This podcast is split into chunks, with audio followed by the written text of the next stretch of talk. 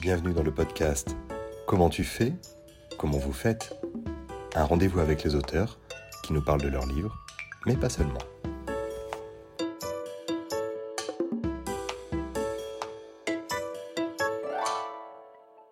Bonjour à tous et à toutes. Aujourd'hui, nous avons le plaisir de recevoir Mélodie Ducœur pour son roman Le royaume de Séraphin. Dans ce monde, dès qu'un enfant malade, maltraité ou victime d'accident sur Terre meurt, il renaît au royaume de Séraphin avec des petites ailes dans le dos et surtout un super pouvoir.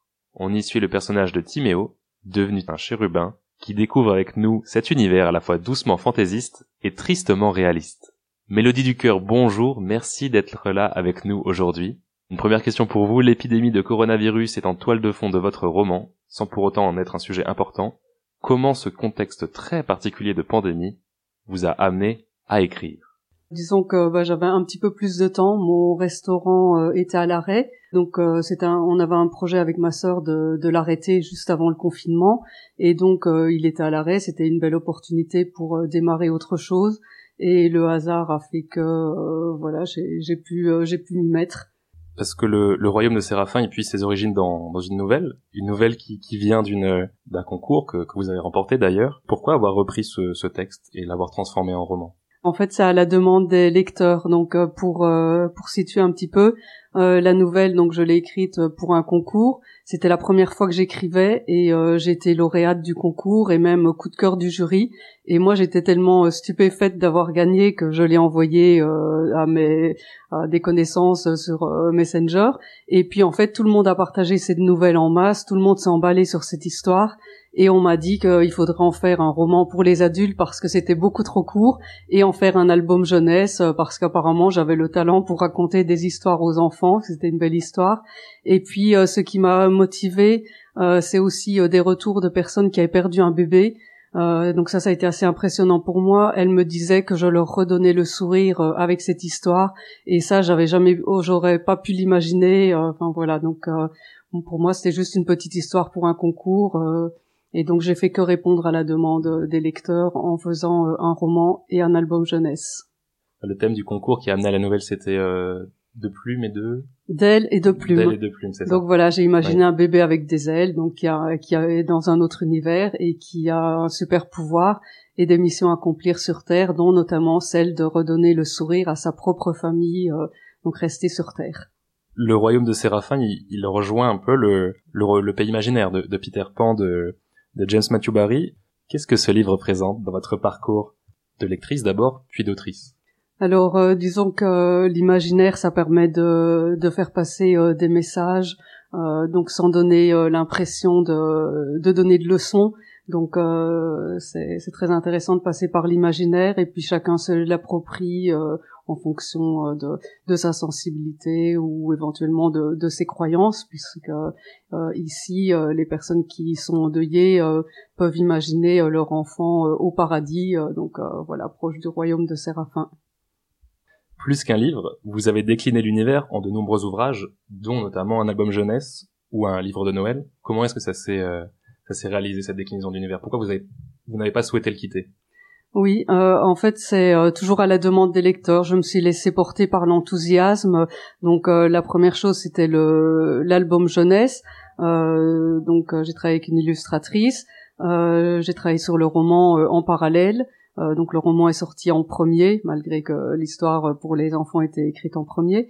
Et puis euh, après, euh, en fait, je me suis retrouvée avec euh, dans la tête une suite, donc un, roman de Noël. Et puis là, le roman de Noël, c'était très symbolique parce que bah, c'est une période festive où on est, on, a envie de faire plaisir aux autres, on est, on est fort ouvert.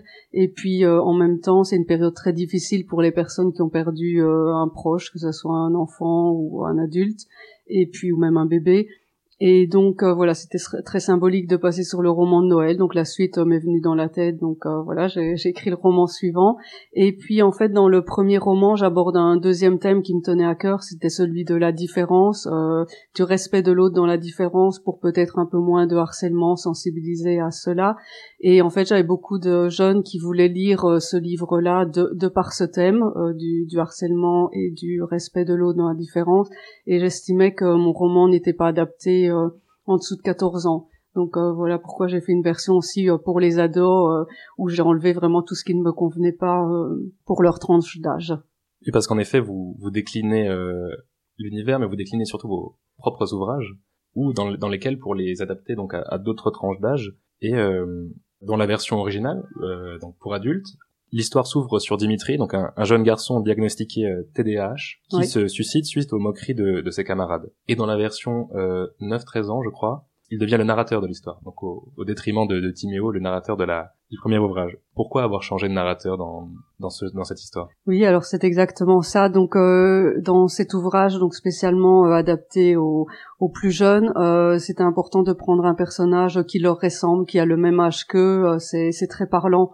Donc euh, c'est devenu vite une évidence que que ça serait Dimitri le narrateur. Ça permettait aussi d'apporter un autre point de vue, euh, d'être dans sa tête à lui et de prendre conscience de beaucoup de choses. Et donc voilà, c'est pour cette raison.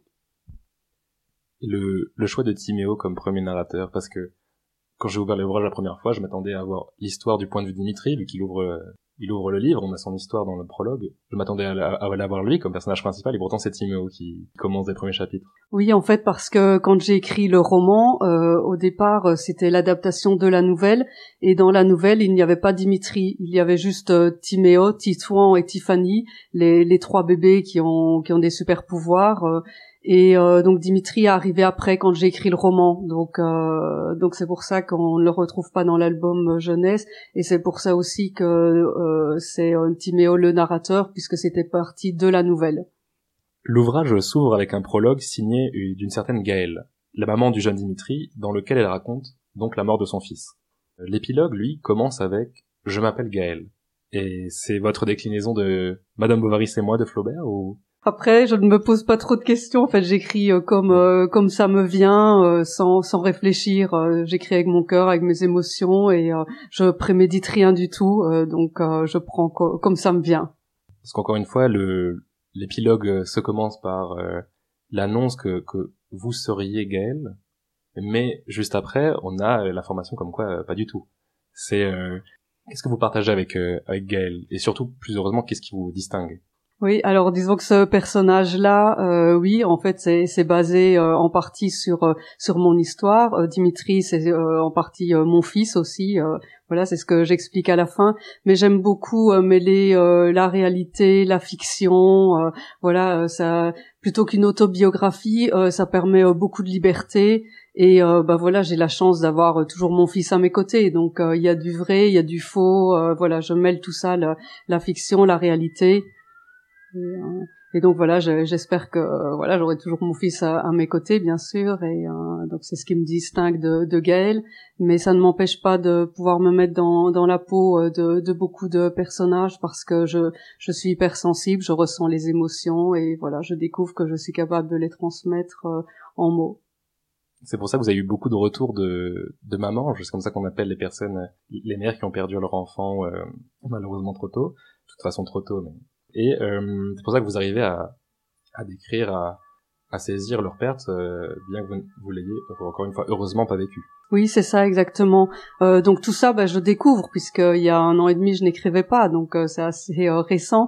Mais oui, je découvre que que je savais que je ressentais les émotions des autres, mais je ne savais pas que je, je pouvais euh, les mettre en mots, que j'arrivais à me mettre aussi facilement dans, dans la peau de tous les personnages, qu'ils soient enfants, ados, adultes, et en fonction de toute leur situation, de certains handicaps aussi que je ne connais pas spécialement, mais voilà, ma sensibilité fait que j'arrive j'arrive à écrire euh, sur ces sujets. Les, les écrivains assurent souvent que les personnages vivent en eux.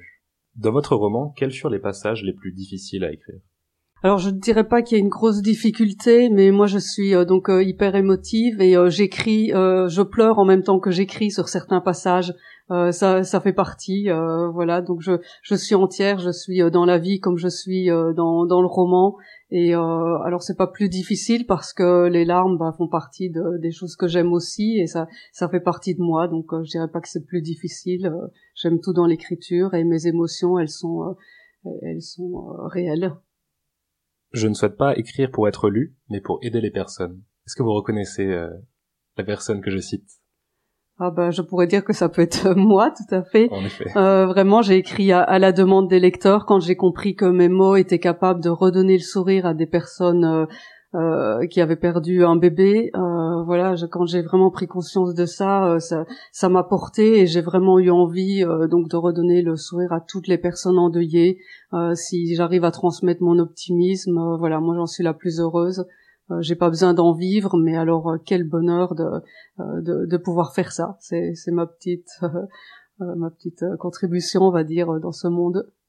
Parce que dans l'ouvrage, il n'y a, il n'y a pas seulement des enfants, il n'y a pas seulement des chérubins, il y a, des, il y a aussi des adolescents et des adultes qui, qui vivent aussi dans le monde de, de, de.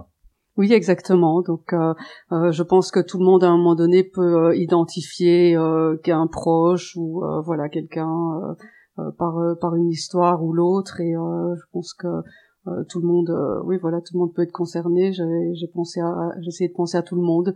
Il y a des choses que je n'avais pas faites notamment dans le premier. Bon on les retrouve dans dans le deuxième donc voilà oui. vous avez également créé Plume du cœur édition. Je sais pas si vous l'avez créé mais en tout cas c'est votre maison d'édition qui regroupe vos ouvrages. Pourquoi ce choix? Pourquoi euh, Qu'est-ce que vous apporte l'indépendance? Disons que pour l'instant, euh, je, je, découvre tout le monde euh, littéraire. voilà, hein, comme je disais, il y a un an et demi, j'écrivais pas, donc de passer du premier poème à la première nouvelle, roman, etc. Tout ce monde de l'édition. Donc pendant un an, je viens de, de faire la promotion de mes livres. J'ai, fait plein de séances de dédicaces, et en fait, ben, l'auto-édition m'apporte beaucoup, me laisse beaucoup de, de liberté, on va dire. Mais paradoxalement, alors j'avais reçu des, des contrats de maison d'édition. Euh, j'ai préféré rester libre.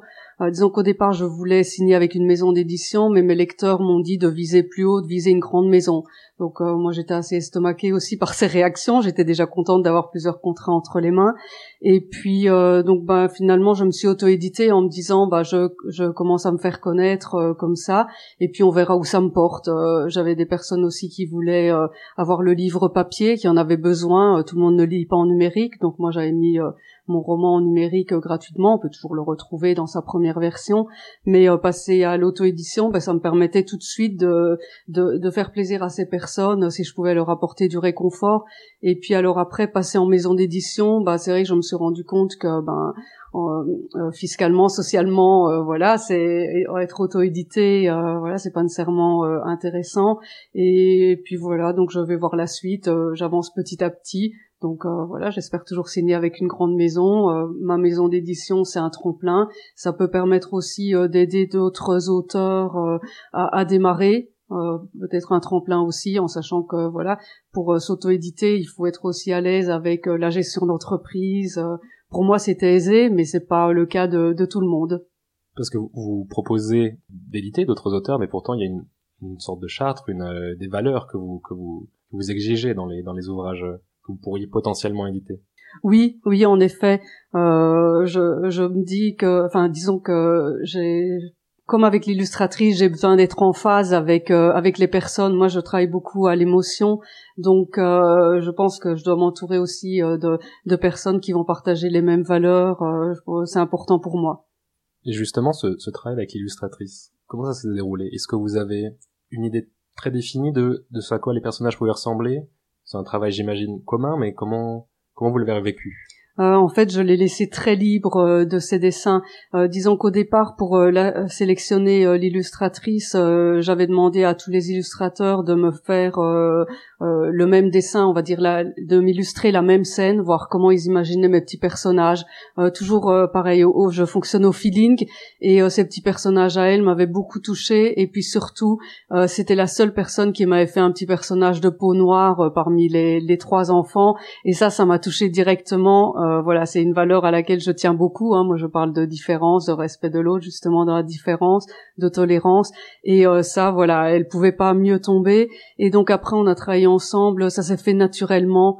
Euh, donc on, a toujours été en phase. Moi, je l'ai laissé très libre. C'est à elle d'imaginer les petits personnages et j'ai jamais été déçue.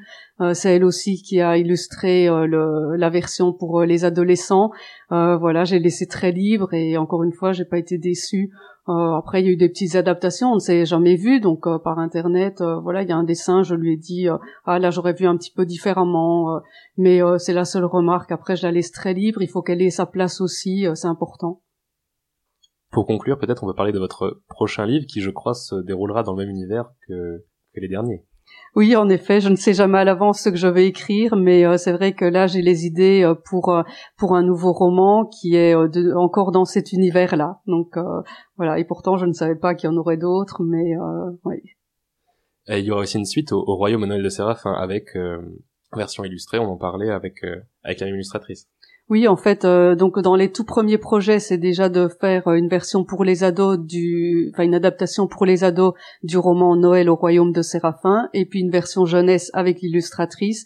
Et en effet, ensuite, euh, je voudrais entamer un nouveau roman, donc un, troisième tome qui sera encore une suite. Et voilà, j'ai une autre idée, voilà, pour, mais toujours dans cet univers. Bah écoutez, merci beaucoup d'avoir répondu à mes questions. Merci pour cet accueil. Au revoir.